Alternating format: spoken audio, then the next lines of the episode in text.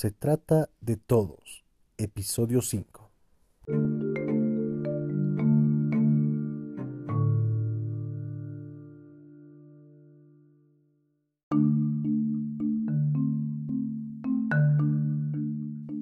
Cumpliéndose el calendario electoral, el día de hoy, jueves 23 de septiembre de 2021, a horas 15.00, se llevó a cabo el foro debate en ambientes del canal universitario.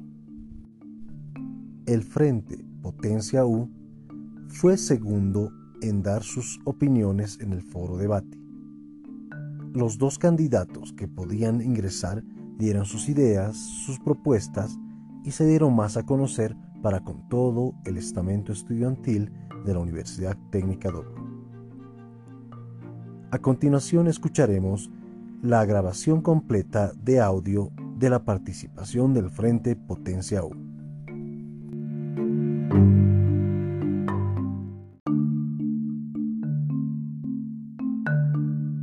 Vamos a pasar, por favor, al segundo frente habilitado, respetando el orden de la papeleta. Además, se trata del Frente Potencia U. Queremos dar la bienvenida al universitario Elmer Flores Miranda, candidato a la Secretaría Ejecutiva de la FUL, y también al universitario Ronald Onofre Pinaya, candidato a la Secretaría de Relaciones. Muy buenas tardes, bienvenidos.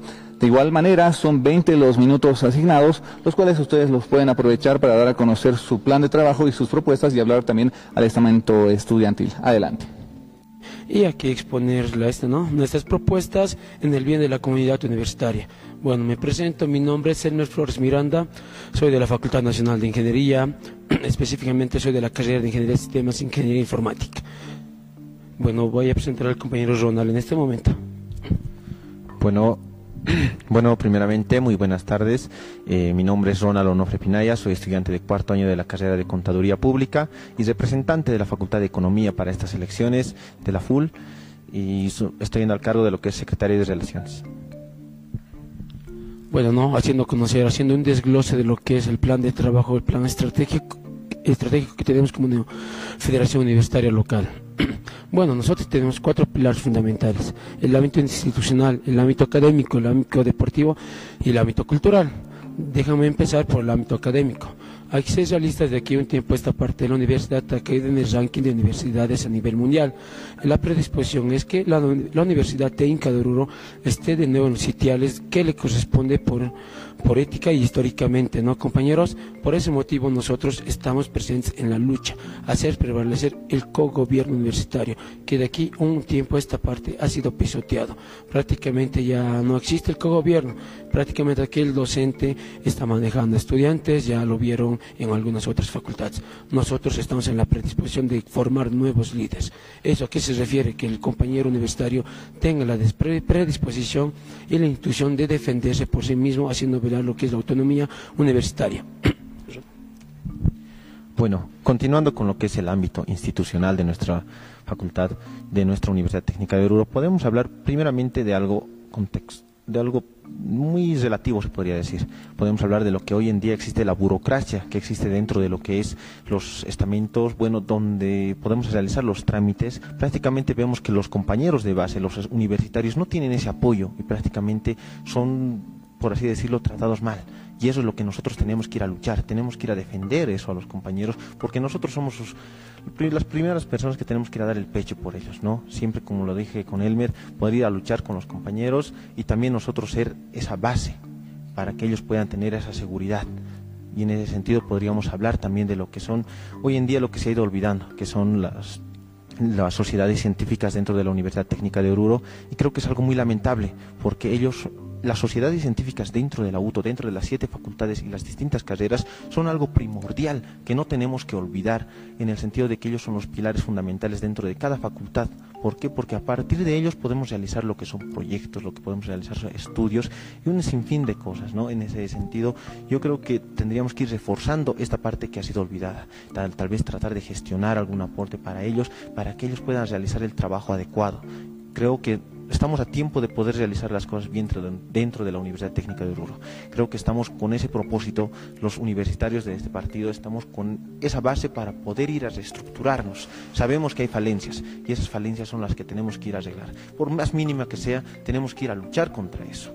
Ahora, hablando sobre el tema de las subsedes, mi persona prácticamente junto con él, la distinta estructura que vamos manejando, fuimos visitando las distintas subsedes, como ser Guanuni, Chayapata, Caracollo, Zavalla, y, y, podemos ver cómo han sido olvidadas las subsedes, en el sentido de que hay algunas subsedes que ni siquiera cuentan con lo que es la infraestructura y creo que eso es algo que nos tiene que preocupar a todo el estamento estudiantil, al estamento universitario. ¿Por qué? Porque nuestros hermanos de las subsedes están sufriendo porque no pueden contar tal vez ni siquiera con lo que es una biblioteca, ni siquiera con aulas para poder clases. Y creo que esos detalles que no podemos ir olvidando, tenemos que ir a luchar por eso, a luchar por esas facultades. Hay facultades como en Guanuni que sí tienen un nuevo edificio y toda la cosa, pero ¿cuál es el problema? Que esta facultad no está equipada al 100%.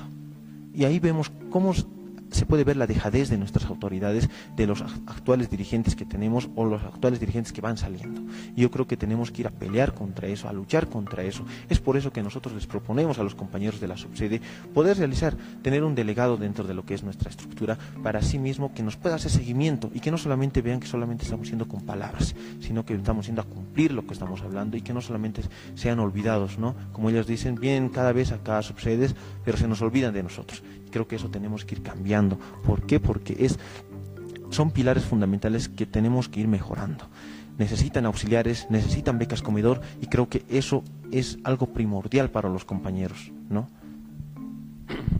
sino este, a toda la comunidad universitaria. Hay que recalcar que tenemos becas universitarias, el cual poco se respeta primeramente yo quiero hablar lo que son las becas auxiliaturas. Como ustedes bien saben, tenemos un, auxiliaturas que se pagan un estipendio de 1.200 bolivianos, pero hay también auxiliaturas que están ad honorem. Tenemos que luchar por, esas, por el incremento para el techo presupuestario para toda la universidad. Eso se refiere, se refiere a comedores, eh, auxiliaturas, becas trabajo, que son recursos pagados por la IDH hay algunas materias que no tienen su respectiva auxiliatura y son materias clave para la formación del estudiante. Nosotros estamos en la predisposición de luchar en el Consejo universitario la petición de más ítems para las siete facultades, porque nosotros estamos en representación del auto, no solamente de una facultad. Dos, compañeros, en las becas comedor, yo les pregunto a cada uno de ustedes, ¿cuántas veces han sufrido malos aires en lo que es la Oficina de Asuntos Estudiantiles. ¿Cuántas veces nunca se ha cumplido el 10% lo que está reglamentado en la beca comedor?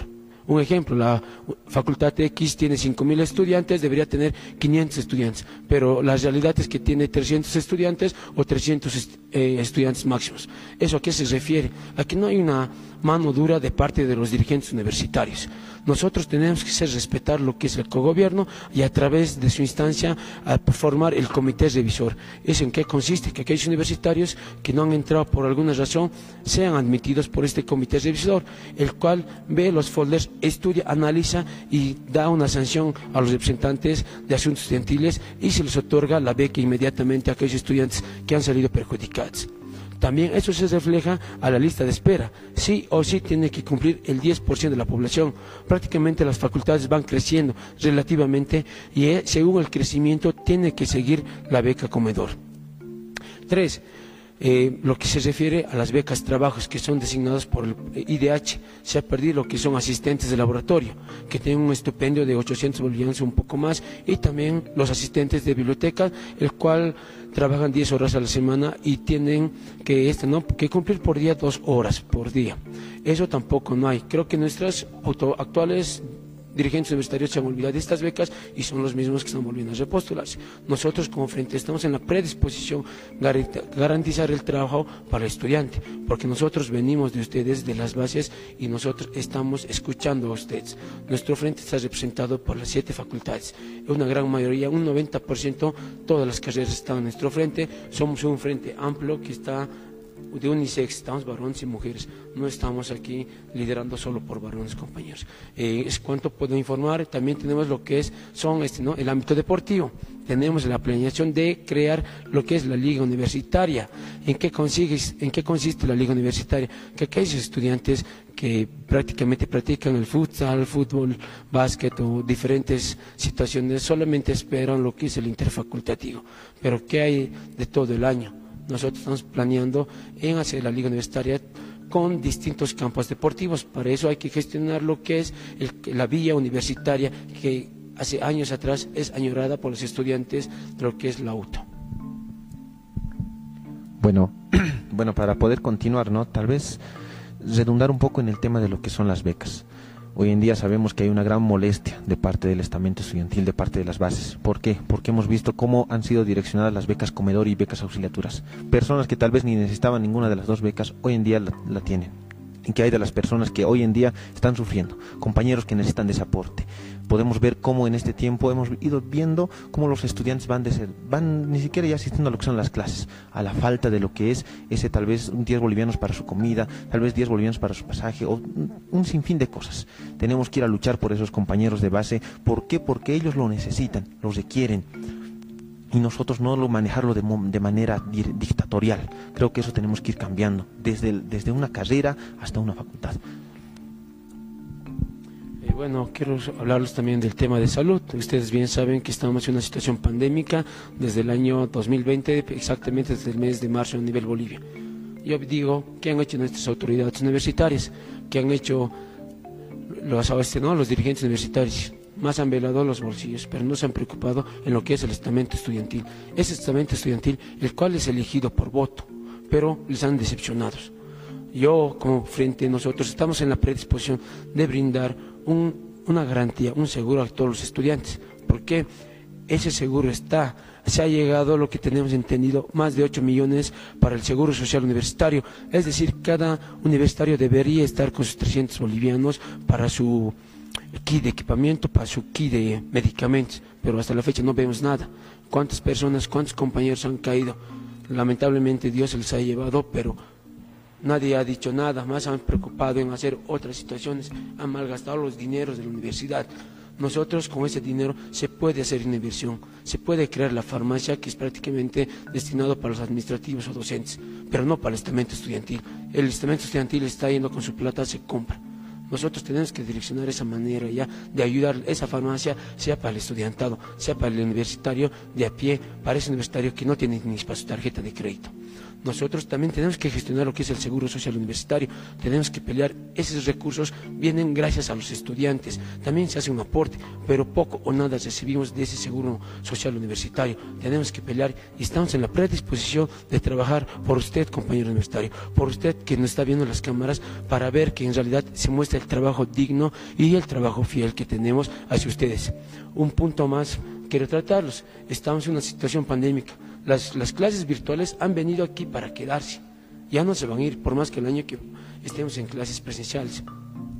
Nosotros como propuesta estrella es hacer el convenio interinstitucional en que refleja la Empresa Nacional de Telecomunicaciones y la Universidad Técnica de Oruro, el cual refleja brindar Internet gratuito a dispositivos móviles. Aquí me reflejo Internet gratuito para plataformas de educación virtual, Moodle, Jet Suite, eh, Meet y el Zoom prácticamente todos estamos en esas actividades. Hay algunos estudiantes que pasan desde su lugar de origen, tal vez ayudando al papá, al mamá en el trabajo o en la chacra. Vemos la necesidad y así tratemos de evitar el desestrés, ¿no? La deserción universitaria que nos ha costado de aquí un tiempo de gran escala. Nosotros tenemos que ver el mejoramiento académico, tenemos que dar actualización hacia los docentes, actualización hacia los auxiliares para que puedan tener un mejor rendimiento a la hora de desenvolver sus clases y nosotros también a la hora de aprender en, las clases que tenemos. Somos el Frente Potencia, Potencia U, somos la casilla 2, estamos aquí presentes, predispuestos a escuchar todas las propuestas, todas las sugerencias que tiene la, la mancomunidad universitaria. Bueno, muchas gracias, ¿no? Tal vez antes de terminar, por el espacio que se nos ha cedido el día de hoy. y también así por, por, dejar que nos escuchen. Nosotros no queremos olvidarnos de los compañeros de base. ¿Por qué? Porque venimos de las bases y queremos trabajar para las bases. No se olviden, el, es el día de mañana, darnos el voto de apoyo. Casilla número 2, Potencia U. Muchísimas gracias. Acabamos de escuchar al Frente Potencia U, encabezado por el universitario Elmer Flores Miranda, candidato a secretario ejecutivo de la Federación Universitaria Local. Y también hemos escuchado al universitario Ronald Onofre Pinaya, candidato a la Secretaría de Relaciones.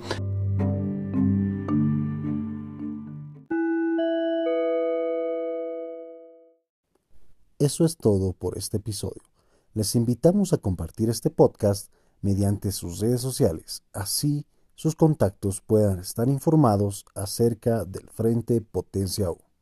Nos encontramos en el siguiente episodio. Hasta luego.